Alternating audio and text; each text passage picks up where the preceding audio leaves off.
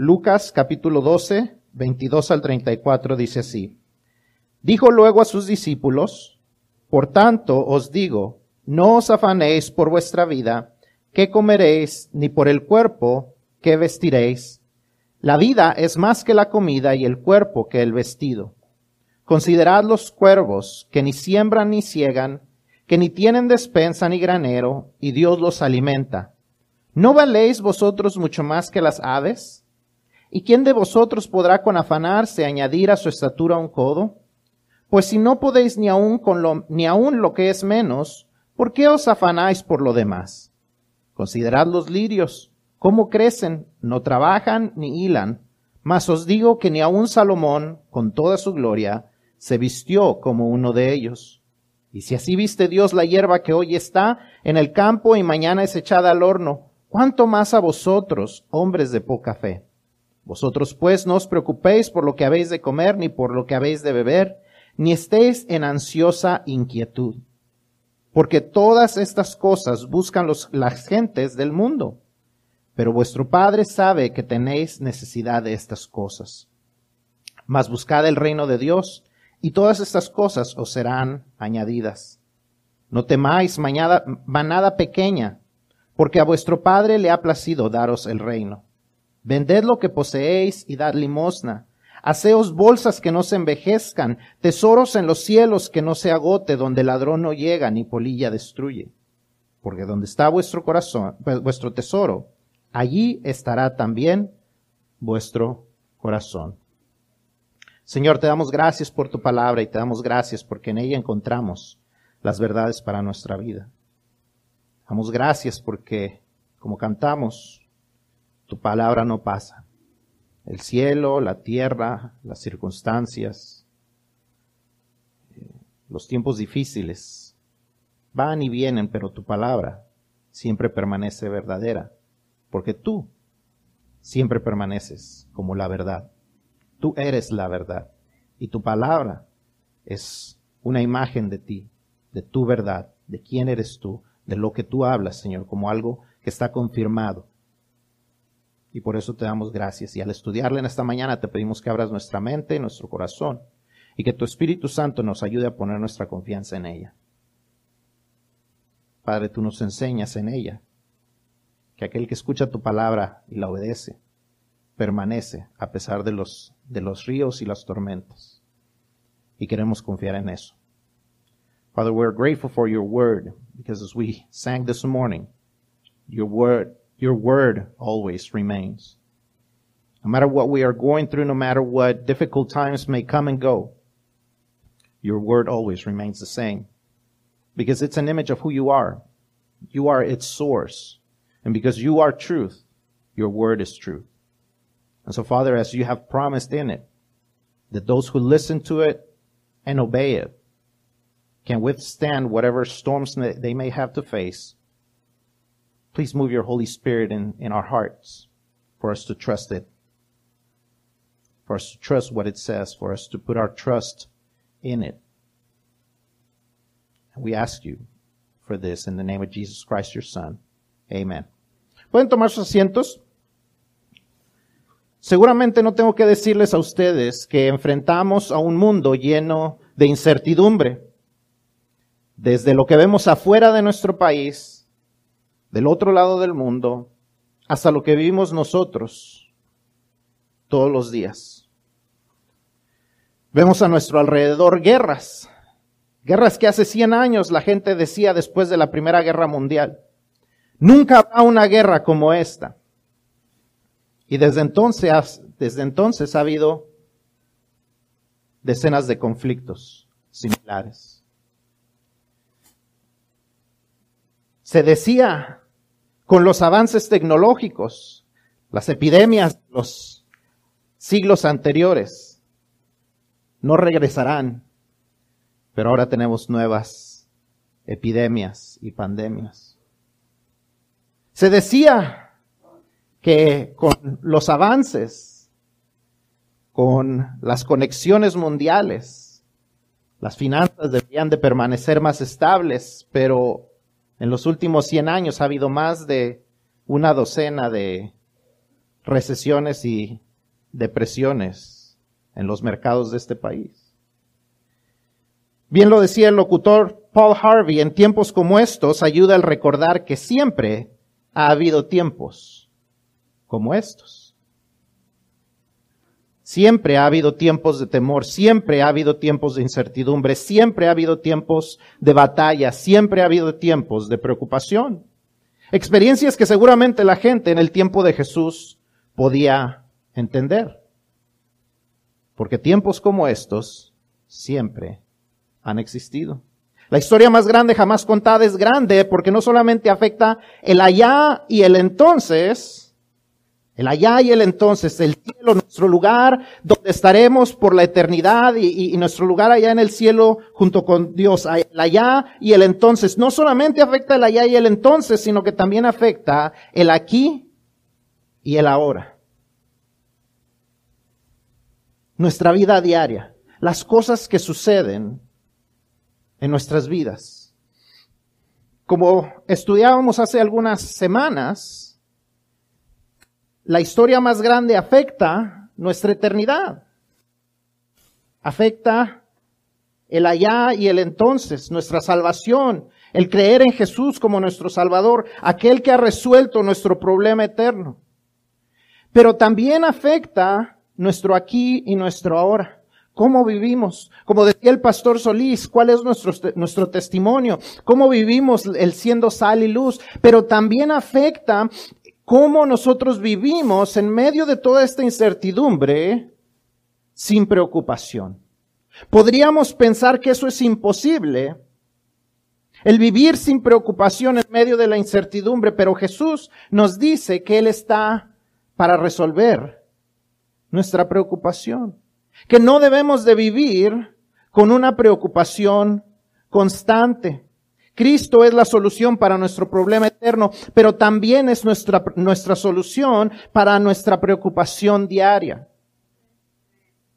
Así que si, si queremos resolver nuestro problema de preocupación, tenemos que ir a Él. Tenemos que escuchar lo que Él tiene que decir. Tenemos que saber qué es lo que ese Cristo dice acerca de cómo podemos resolver nuestro problema de preocupación constante. Si usted es una persona muy preocupona, Cristo le da la, solución. Y si usted no es una persona que se preocupa mucho, eventualmente le llegará el tiempo donde será tentado a preocuparse, a frotarse las manos y preguntarse qué haremos, cómo le vamos a hacer, qué sucederá. Y para eso Cristo nos ha dado la respuesta. As we look around, I don't have to tell you a whole lot so that you understand where this message is coming from.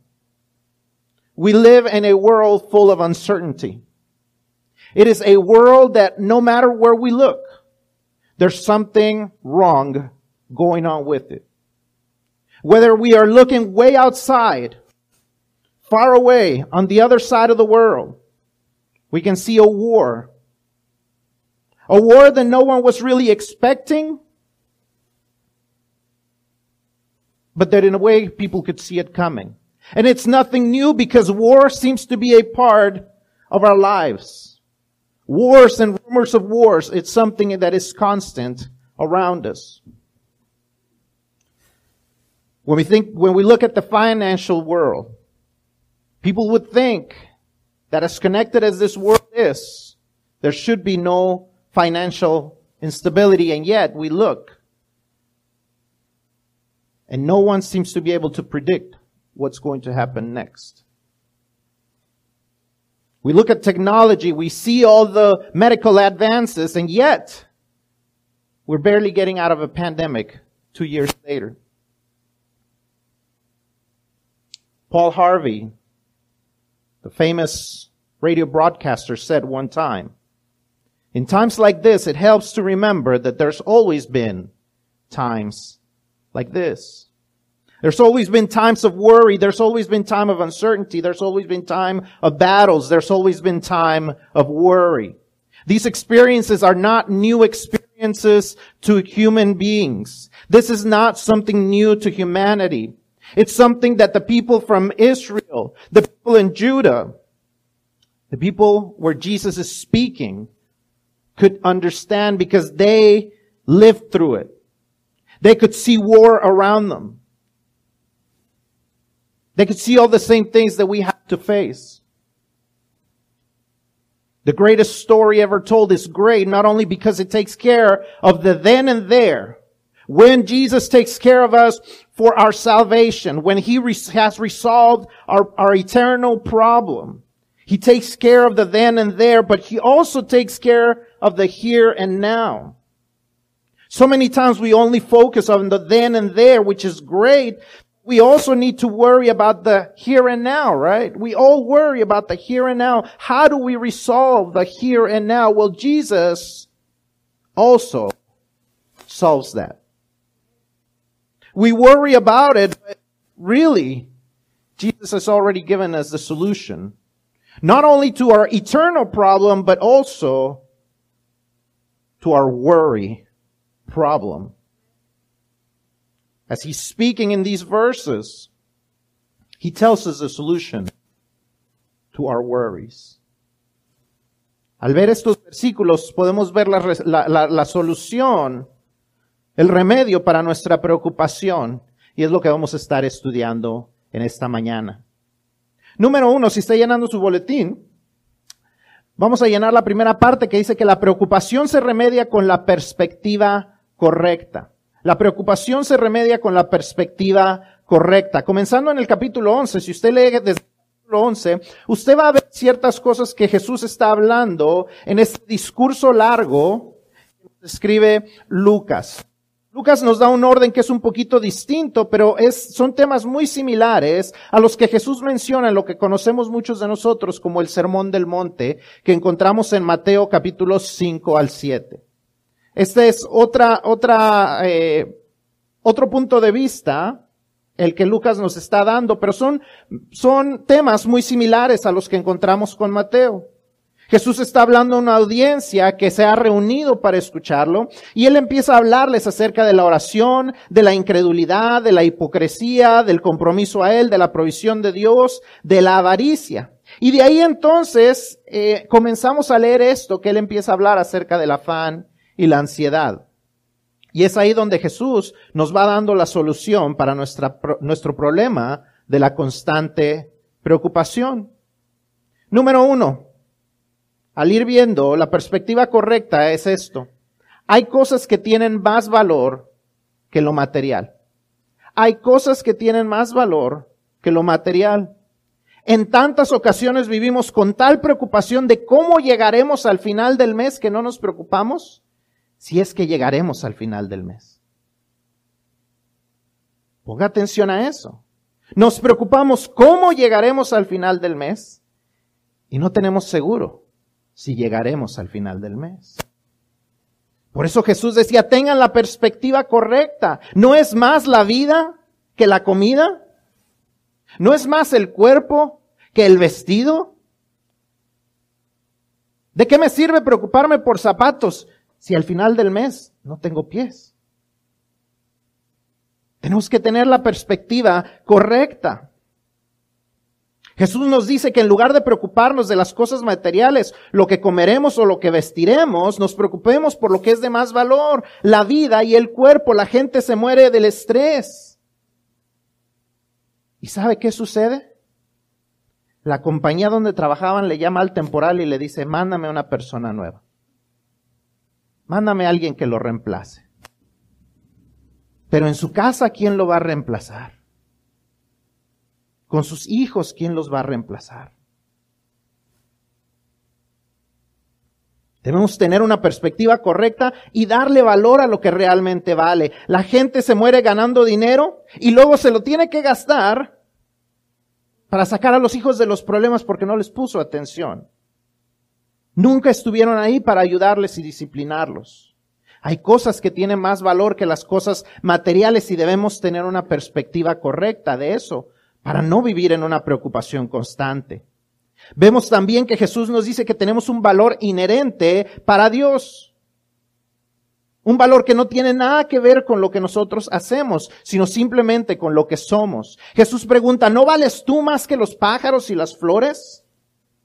Jesús nos preguntaría a nosotros, ¿no valiste tanto tú que me, envió mi Padre a mí para pagar por tus pecados? ¿Para tener una relación contigo? ¿Acaso Dios hizo eso por alguien o por algo más? ¿Por alguna otra cosa? ¿No vales tú más? ¿No se encargará Dios de ti? ¿No te dará más? ¿No te dará lo que dice Romanos 28 no te dará junto con Cristo todas las cosas si Él no escatimó a su propio Hijo? ¿No valemos nosotros más? Yo no sé cuántos, pero yo me acuerdo que ahí lo veía. Y, veía hacia afuera cuando fue la, la, helada el año pasado. Y caía la nieve y estaban los, las, el, pasto blanco y estaban nuestros arbustos llenos de nieve. Y abajito había pajaritos. Y ella se preguntaba, ¿cómo sobrevivirán esos pajaritos? ¿Y qué cree usted que pasó? Los pajaritos sobrevivieron. Yo nunca vi alrededor un montón de pájaros congelados muertos. Los pájaros sobrevivieron porque Dios se encargó de ellos. Se fue la nieve se secó el agua y los pastos reverdecieron. Los pastos no murieron. Si Dios se encarga de los pájaros y se encarga de los pastos, si ellos sobrevivieron en medio de la helada, ¿no valemos más nosotros?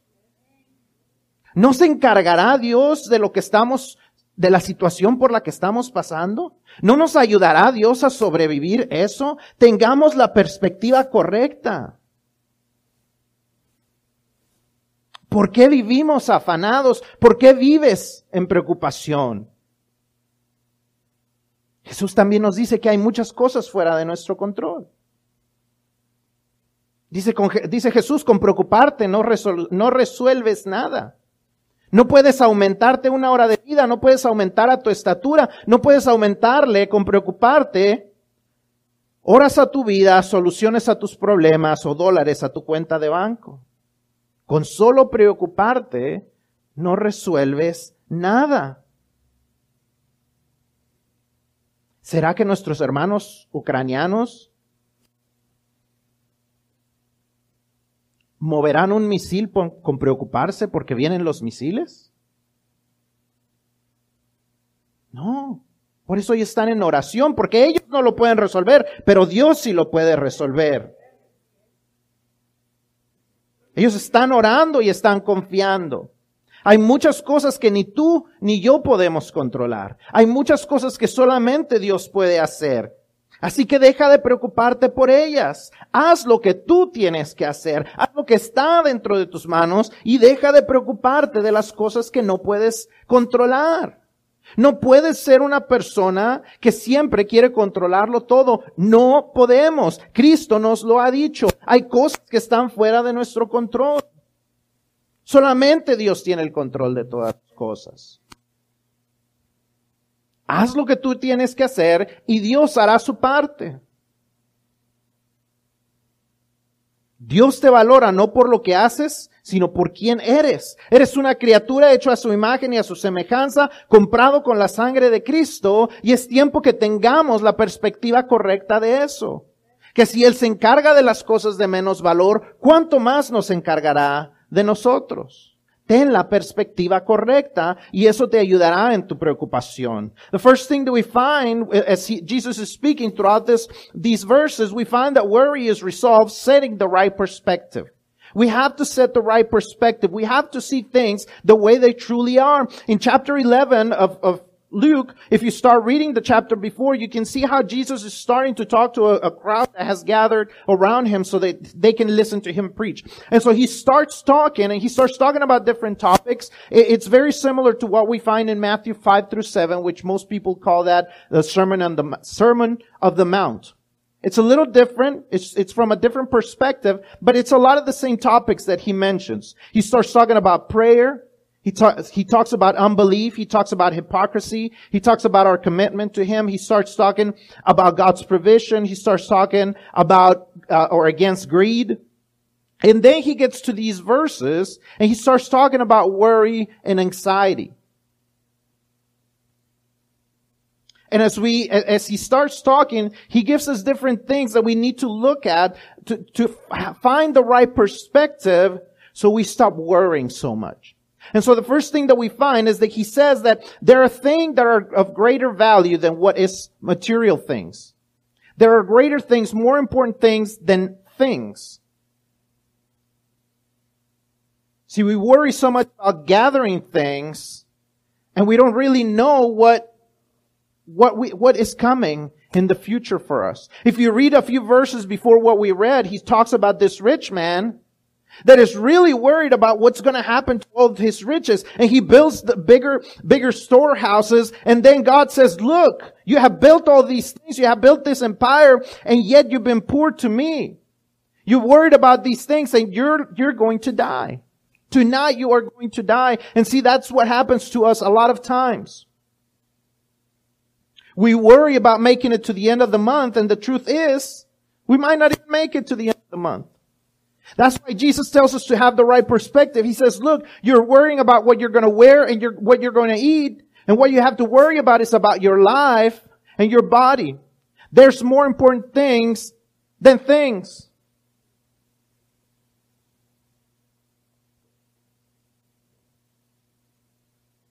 Things can be replaced. You cannot be replaced. So you need to take care of the right stuff you have to worry or take care of the right stuff. And material things are not it. Another thing that Jesus teaches us in these verses is that we have an inherent value to God. Jesus says, are you not worth more than the birds and the flowers? Are you not more important than the birds and the flowers? He would ask us, if you were here, I bet, he would say, are you not more valuable than everything else. Because my Father gave me to pay for your sins. Are you not more important than those birds and those plants? Did he not provide what you most needed? Why would not, why would he not provide the lesser things? If he already provided something that cost him his own son, why would he not provide him, provide something that is less costly to him? Romans 28 tells us, if he did not hold his own son back, why would he not provide us with everything else that we need? We should not have to worry about the unimportant things, about the things that we need because God has already promised to provide for our needs.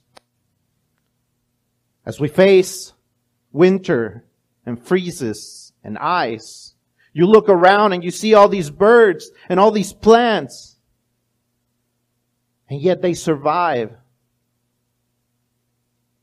You look around a few days later and you see the birds again. And you see the plants and you see the trees and you see the grass grow again because it continues to survive because God takes care of it. If He takes care of those things, why would He not take care of you? Why would He not provide for you? And if He's going to provide for you, why should you worry? Another thing that Jesus tells us that we have, that we need to have the right perspective about is that there's many things outside of our control. There are many things that are outside of our control. There are many things that we cannot control. We cannot control our height. We cannot control our, the day of our death. We cannot control many things. There are many things that we cannot control. We cannot control other people. We cannot control the, the circumstances that we have to face. Those only God has control of. So stop being a control freak. Stop trying to make sure that everything is going to go according to your plan. You cannot control everything. You are not able to. So stop worrying about it. Stop worrying about trying to have everything under control. God has it under control. That's all you need to worry about. So what you need to do is do what is your part and let Him do His part. Do what He has called you to do and let Him worry about the rest. God values you. God takes care of you. Not because of who you are or what you, not because of what you've done, but because of who you are. Because you are made in His image. Because you have been purchased by the blood of Jesus. You need to have the right perspective. La segunda cosa que vemos es que la preocupación se remedia no solamente con la perspectiva correcta, sino también con tener nuestras prioridades en orden. Tener nuestras prioridades en orden. ¿Cuáles son tus prioridades? ¿Conoces tus prioridades o simplemente sobrevives? ¿Vives al y se va? Enfrentando las situaciones como te van llegando. Si es así, entonces no es difícil saber por qué estás tan preocupado. Porque no sabes qué es lo que te va a llevar, llegar, y entonces no tienes una, una, un, una, ah, un orden correcto de las prioridades, de lo que es realmente importante. Vives solamente enfrentando lo que es urgente, en lugar de encargarte de lo que es importante. Tenemos que tener prioridades, las prioridades correctas, nuestras prioridades primarias. Nuestra prioridad debe ser primero estar en tener, eh, perdón, nuestra prioridad debe estar en tener convicciones fuertes. Jesús les dice a ellos que son personas de poca fe. Que en medio de su preocupación lo que demuestran es que son personas de poca fe. Y tristemente esa es una buena demostración o una buena definición de nosotros. Cada vez que nosotros vivimos en preocupación, estamos siendo personas de poca fe.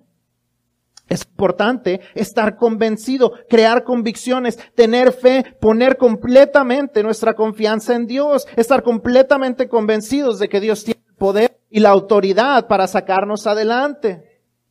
De que Él nos puede promover y proveer, perdón, y auxiliar en medio de nuestra situación difícil.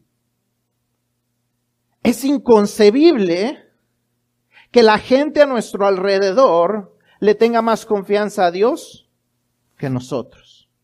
¿Cuántas veces la gente se nos ha acercado? Gente que no conoce a Dios, gente que no conoce a Cristo, y se nos acerca y nos dice, ora por mí. ¿Y sabe por qué le dicen ora por mí? Porque ellos creen que Dios escuchará porque ellos creen que Dios actuará. ¿Cómo puede ser que ellos tengan más confianza en Dios que nosotros que decimos conocer a Dios? Tenemos que tenerle confianza a Dios. Debemos aprender a realmente poner nuestra fe en Él. Ahora, ¿cómo se demuestra que tenemos verdaderamente fe en Él? Con la siguiente prioridad. Nuestra siguiente prioridad debe estar en buscar que Dios reine en nuestras vidas. La obediencia. Jesús dice que la gente del mundo busca las cosas materiales, pero nosotros debemos buscar qué? El reino de Dios. Que Dios reine en nuestras vidas. Debemos buscar en qué áreas necesitamos obedecer a Dios. Si es en servir, debemos servir. Si es en diezmar, debemos diezmar. Si es en perdonar, debemos de perdonar. Si Dios nos está llamando a testificar, debemos testificar. ¿En qué área Dios te está llamando a obedecer?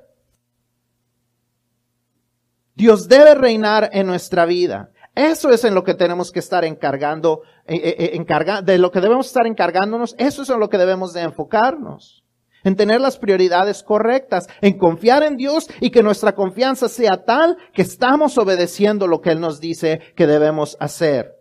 Buscarlo con fe y demostrar nuestra fe con obediencia.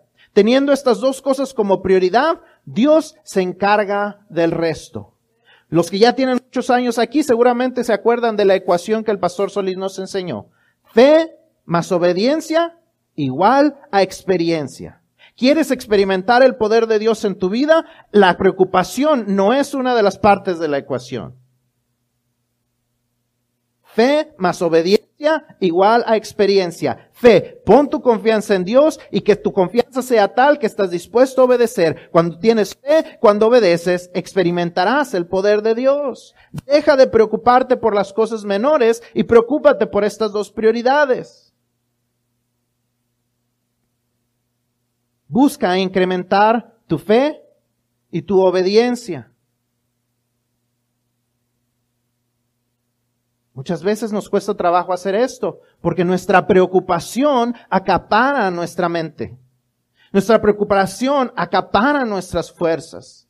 Estamos tan preocupados que estamos buscando cómo resolver nuestros problemas. Estamos trabajando y haciendo todo lo necesario cuando Dios nos ha dicho, yo te he llamado a hacer algo y no lo estás haciendo. Te estás cerrando las puertas tú solo porque no haces lo que yo te estoy diciendo. Porque no me estás buscando, porque no estás confiando en mí. Y es importante que lo hagamos. Si no puedes servir en la iglesia porque no puedes asistir o porque estás demasiado cansado o cansada para hacer algo, ahí está el problema. Y si no resuelves ese problema de poner tus prioridades en orden, nunca dejarás la preocupación. See, worry is resolved not only by having the right perspective, but also by setting priorities in order. Do you have priorities? Do you know your priorities? Or do you just survive? Did you just live according to what life comes, how life comes at you? Did you just face life head on? Because if you do, then that's why your life is the way it is. Because you're always solving the urgent and you make the urgent more important than what's truly important. See, there's a big difference between urgent and important. And a lot of times we, we allow the urgency to take over the important stuff. We need to learn to have priorities. And our first priority has to be to have a strong conviction, to have a strong faith that truly trusts God. Jesus says that they are people of little faith. That every time they worry, they become people of little faith. See, there's a connection between our worry and our faith. The higher our faith, the littler our worry. But so is the other thing. The littler our faith, the higher our worry. So we have to learn to trust God. We have to tr- learn to trust Jesus. It is amazing how people will come to us, non-Christians, that know that we are Christians, and they will come to us and they will say, Oh, please pray for me. And it's amazing to me because although they don't know Christ, although they have not trusted their soul to Him, yet they know that there's a God who is powerful enough to act on their behalf. Why is it they can trust God and we can't? Why is it that they are able to see His power and yet we that say that we know Him and He is our Father and Jesus is our Savior still doubt? Because we are people of little faith. So we need to increase our faith. Now, how do we know our faith is increasing? Because we have a second priority, and that second priority is obedience. Jesus says that the people of the world seek these things, the material things, the needs. But us, for us, those who are children of God, what we have to be seeking is the kingdom of God. We have to be seeking for God to be our king, for Him to take control of our lives, for us to do the right thing. Not so we can earn things, but to show that we truly trust Him. See, our faith is displayed through obedience the higher our faith, the more obedient we're going to be because we are truly trusting that what he says is true. How do I trust something? By putting my faith on it. By truly trusting it. By truly making it a priority. So when God says, trust me, when I tell you to forgive, we forgive out of obedience because we trust that that is the right thing. When God tells me, serve, I will obey him because I trust that that is the right thing. My faith is placed on him and it is displayed through my obedience. When he says, give me 10% of what you earn and I will bless what you keep, I can say, yes, I trust God but if I don't give that 10%, am I really trusting? Or am I trusting that 10% is going to provide for me? It's crazy that we think that 10% is going to get us out of our problems. And yet we cannot trust a God who owns a thousand cattle on the hill. Es inconcebible pensar que Dios puede, Dios no puede proveernos y entonces no damos el diezmo. Creemos que el 10% de lo que ganamos nos va a sacar de un problema cuando el Dios, que es el dueño del ganado, lo puede hacer. Y no le confiamos a Él. Decimos, sí, confío en Dios. Pero sin obediencia, ¿realmente estamos confiando? La obediencia se demuestra por medio, perdón, la, la fe se demuestra por medio de la obediencia. See, when we set our priorities straight, Faith and obedience. Every time we set our faith to such a point that we are obedient, then we will experience. We've talked about this for many years. That that is a, the, the equation of how we experience God's power. Faith plus obedience equals experience. See, worry is not one of the factors within that equation. It's faith plus obedience that will equal experience. You have so much faith that you're willing to trust God that, and, and you obey and take those steps of obedience that then you will be able to experience Him. Worry has nothing to do with it. You will, just by worrying more, you will not experience God more. It's important that we do the right thing, that we set the right priorities. So worry is resolved by having the right perspective and also by setting our priorities in order. Y por último, la preocupación se remedia con un enfoque a lo eterno. La preocupación se remedia con un enfoque a lo eterno. Jesús continúa hablando y nos dice que no nos preocupemos más porque a Dios le ha complacido darnos su reino a los que somos de su rebaño. Y esto es importante, entendamos esto. Las promesas de Dios son para sus ovejas. Estas promesas son para los que somos hijos de Dios por medio de Jesucristo. Esa debe de ser realmente nuestra preocupación. ¿Soy hijo de Dios? ¿He creído en Cristo Jesús como mi Salvador? Esa debe de ser nuestra preocupación. Y si esa ya no es nuestra preocupación, porque ya estamos seguros de eso, ya tenemos esa convicción de que Cristo nos ha salvado, de que somos hijos de Dios, de que somos ovejas de Jesús. Entonces necesitamos enfocarnos no en lo que nos está sucediendo ahora, porque lo que nos está sucediendo ahora es temporal, sino debemos enfocarnos en lo eterno. ¿Cómo nos enfocamos en lo eterno? Número uno, debemos crear un legado de confianza en Dios.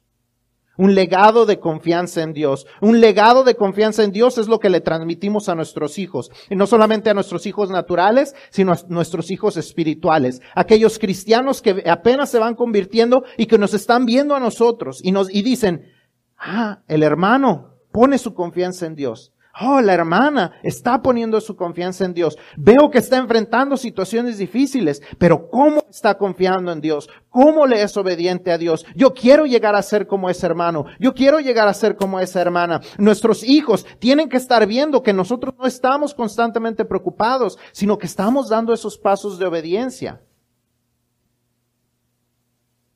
¿Saben nuestros hijos que confiamos en Dios? ¿Pueden ver nuestros hijos que confiamos en Dios?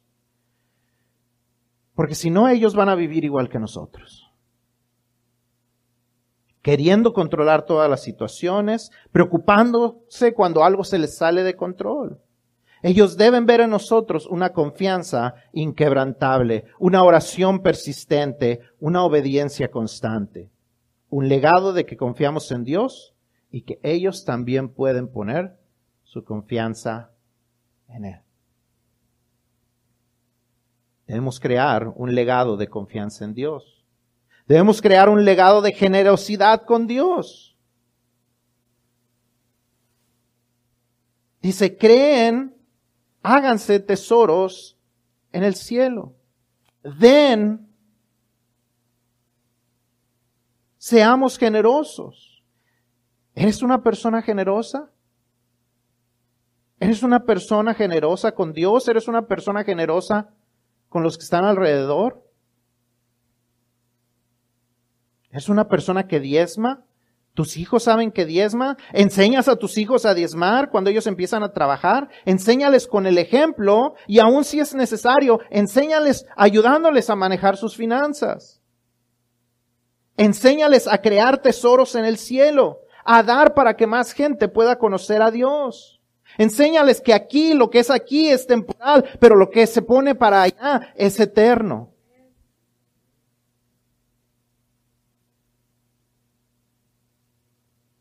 Yo doy gracias a Dios por mis hijos. No, no lo menciono mucho. Pero yo doy gracias a Dios por mis hijos. Porque ellos han aprendido a ser fieles a Dios en eso. Y cuando vienen las ofrendas especiales, les preguntamos, ya no les preguntamos van a dar, les preguntamos cuánto van a dar. Y ellos dan. Porque ellos están aprendiendo a crear tesoros en el cielo. Enseñemos, hagamos un legado de generosidad con Dios. Enseñémosles directamente con nuestras palabras, pero también con el ejemplo. Y debemos crear un legado de amar el reino de Dios. Enseñarles a crear un legado de amar el reino de Dios. Hay que dar el ejemplo de amar la obra de Dios sacrificialmente. Aun cuando nos cuesta trabajo, aun cuando a veces no sentimos ganas de hacerlo, aun cuando decimos es que no siento de corazón. Porque veamos lo, lo último que dice Jesús. Donde está tu tesoro, ahí estará tu corazón. Veamos que una cosa es en presente y la, cosa es la otra cosa es en futuro. Donde está tu, tesoro ahora, tu corazón lo seguirá. Y no estoy, y no solamente, Jesús está hablando de, de, lo, de lo material, pero no solamente ese es nuestro tesoro, nuestro tiempo, nuestras fuerzas, nuestro dinero es nuestro tesoro. Y donde está nuestro tesoro en la actualidad, ahí seguirá nuestro corazón. Así es que si aun cuando nos sentimos pasar más tiempo en la casa de Dios, servir en la iglesia de Dios, dar para el reino de Dios, aunque no lo sintamos cuando lo ponemos ahí, nuestro corazón llegará. Pero si todo nuestro tesoro, nuestro tiempo, talento y tesoros están en otro lado, aunque digamos que nuestro corazón está aquí, eventualmente nuestro corazón seguirá nuestro tesoro las cosas que atesoramos, nuestros recursos que atesoramos. Y aunque decimos que nuestro corazón está con Dios, donde está nuestro tesoro ahora, ahí estará nuestro corazón. ¿Dónde se va tu tiempo? Porque donde se va tu tiempo ahora, ahí estará tu corazón. Si tu tiempo se va en la televisión, si tu tiempo se va en los medios sociales, si tu tiempo se va en cualquier otra cosa, tu corazón se irá ahí. Tu cuenta bancaria, si todo se va a las deudas, tu corazón ahí se irá. Si se va a las pertenencias, tu corazón ahí se irá. Y por más que quieras no preocuparte, tu corazón estará ahí. Y ahí será donde estará tu preocupación. ¿Dónde se van tus fuerzas? en tu trabajo solamente? Porque ahí se irá tu corazón.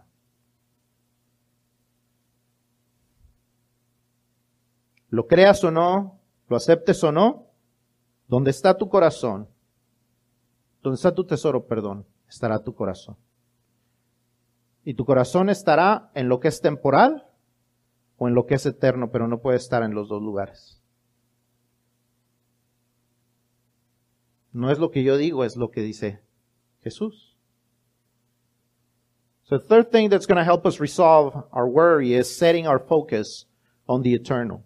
Setting our focus on the eternal, eternal. Jesus continues talking after he's talking about seeking the kingdom of God and he tells us that God is pleased, God is pleased in giving us his kingdom to those who are part of his flock.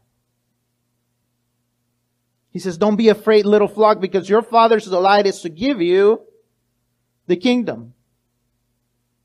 See, that's what we really need to concentrate on. That's what we need to focus on because all of, of these promises are for those of us who are already part of His kingdom, already part of His flock, those who have trusted Jesus as our Savior, those who are, have trusted God as our Father. If you are not there yet, that's what you really need to concentrate on. That's what you need to take care of before you take care of everything else that you are worrying about. But if you've already taken care of that, then everything else that you're facing is temp- temporary. No matter what you are going through, it's temporary. We need to set our eyes on the eternal. Now, how do we set our eyes on the eternal? First of all, we need to create a legacy of trusting God. We need to create a legacy of trusting God. We need to show others, our children, we need to show those around us, those who are coming behind us, those who have trusted Jesus just recently. We need to teach them to tru- truly trust Jesus. They should not see us constantly worrying. Our children, whether they are natural children, whether they are spiritual children, they need to know that we trust God. They need to see that we trust God because otherwise they're going to imitate us. They will always want to control situations. They will always worry when something is out of their control. They need to see in us an unbreakable trust, a consistent prayer, a constant obedience, a legacy that says that we trust God and that they can also put their trust in Him. We need to create a legacy of generosity with God. If you're not generous with God right now, you need to start. You need to learn to be generous with God because He's been generous with you. You need to teach others through your example to be generous. See, God has been generous to us. We need to show that we are generous towards Him. We need to show others and we need to live it ourselves in that we need to create treasures in heaven. Give sacrificially so others will know who Jesus is. See, all the things that we earn, all the things that we buy are temporary. And when we die, they will not go with us. But what about the people that can trust God because of our resources, because of what we've given? And the people that we will see up there because we were generous with God. Those things are eternal. Those are eternal treasures that we are building. We need to build a legacy of loving the kingdom of God. We need to sacrifice out of love, even when we don't feel like it, even when we are tired, even when it's hard for us, even if our heart is not fully in it. Because let's see what Jesus says. He said, where your treasure is, there your heart will be also. Notice that there's two different tenses. There's a present tense and a future tense. Where our treasure is currently, our heart will follow eventually. So if our treasure is with God, and I'm not just talking about the financial treasure, but everything that we treasure, our time and our talents and our financial treasure, everything that we treasure, wherever it is currently, our heart will be there eventually. So if our treasure is with God, with the kingdom of God, with serving God, with spending time with Him, with spending our finances with Him, with trusting Him with it, with our finances and His principles. Even when we don't feel like it, our heart will follow eventually. But if all of our treasures, if our time, our talent, our strength, our monies are somewhere else, even though we say our heart is with God, eventually it will also follow our treasures outside of God. Where our treasures are currently, our heart will follow eventually. So make sure your, your, your treasures are in the right place. Look at your bank account. Where are your treasures? Where are your treasures? Where is your money going? Is it on purchasing things? Is it on going out? Is it, where are your treasures going? Because eventually your heart will be there also. Where is your time going? Is your time going on TV? Is it going on social media? Is it going on anything other than serving God? Because your heart will eventually be there. Where are your strengths going? Is it just on working? Is it on worrying? Where are your strengths going? Because wherever your, your strength is going already, wherever your strength is currently, your heart will follow eventually. Wherever your treasure is currently, your heart will follow eventually. It's not my idea. It's not something I'm saying. I'm not trying to make you feel guilty about it. It's what Jesus said. Whether you like it or not, whether you believe it or not, whether you accept it or not, it's not my idea. It's what Jesus says. ¿Qué aprendemos de todo esto? En medio de un mundo que trae tanta incertidumbre a nuestras vidas, inflación, invasiones militares, epidemias, es fácil caer en la trampa de la preocupación, pero Cristo tiene la solución para nuestra preocupación. La pregunta es, y como decimos vulgarmente, donde la puerca tuerce el rabo, es, ¿queremos resolver nuestro problema de la preocupación? ¿Estamos dispuestos a hacer lo que Él dice? ¿Estamos dispuestos a confiar en Él? ¿Estamos dispuestos a obedecerlo? Porque como les dije con la ecuación, fe más obediencia igual a experiencia. La única manera de que se obtiene el resultado de experimentar la paz que Dios nos da en las áreas de nuestra vida que nos preocupan es practicando la fe y la obediencia. Poniendo nuestra confianza en Él y demostrando esa confianza haciendo lo que Él nos manda. Si usted pone dos más tres, siempre va a ser cinco, ¿verdad? Dos más tres siempre va a ser cinco. Pero si usted cambia el tres por cualquier otra cosa, ¿qué va a pasar? El resultado va a cambiar. Nosotros no podemos meter otra cosa y esperar que vamos a experimentar. Adiós. Fe más obediencia igual a experiencia. Fe más obediencia más preocupación no igual a experiencia. Fe más preocupación no igual a experiencia. Preocupación más obediencia no igual a experiencia.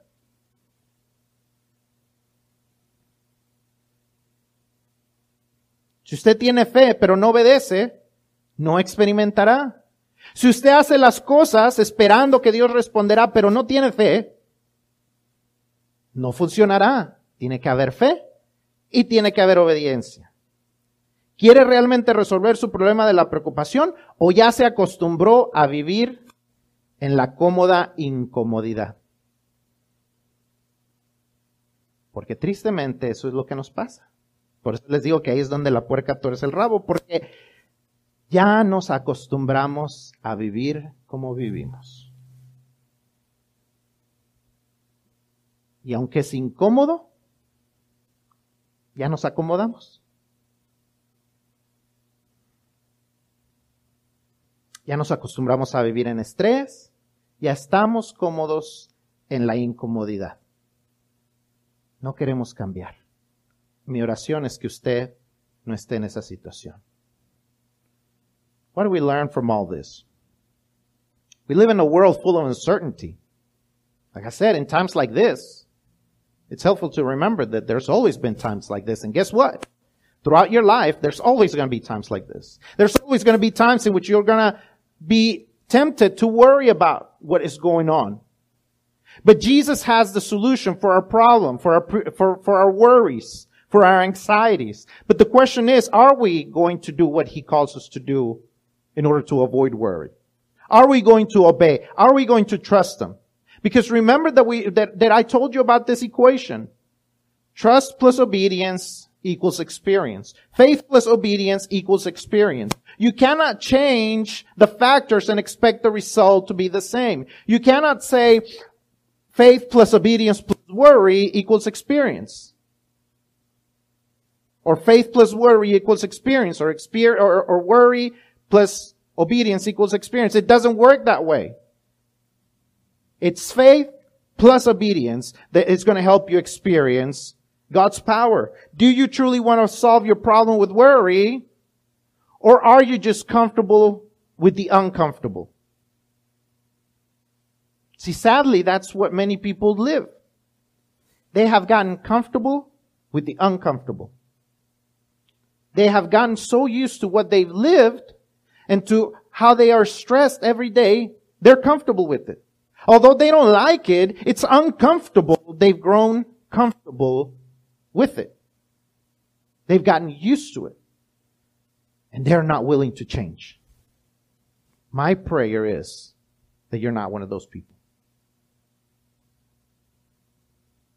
Aprendamos a confiar y a demostrar esa confianza en obediencia. Let us learn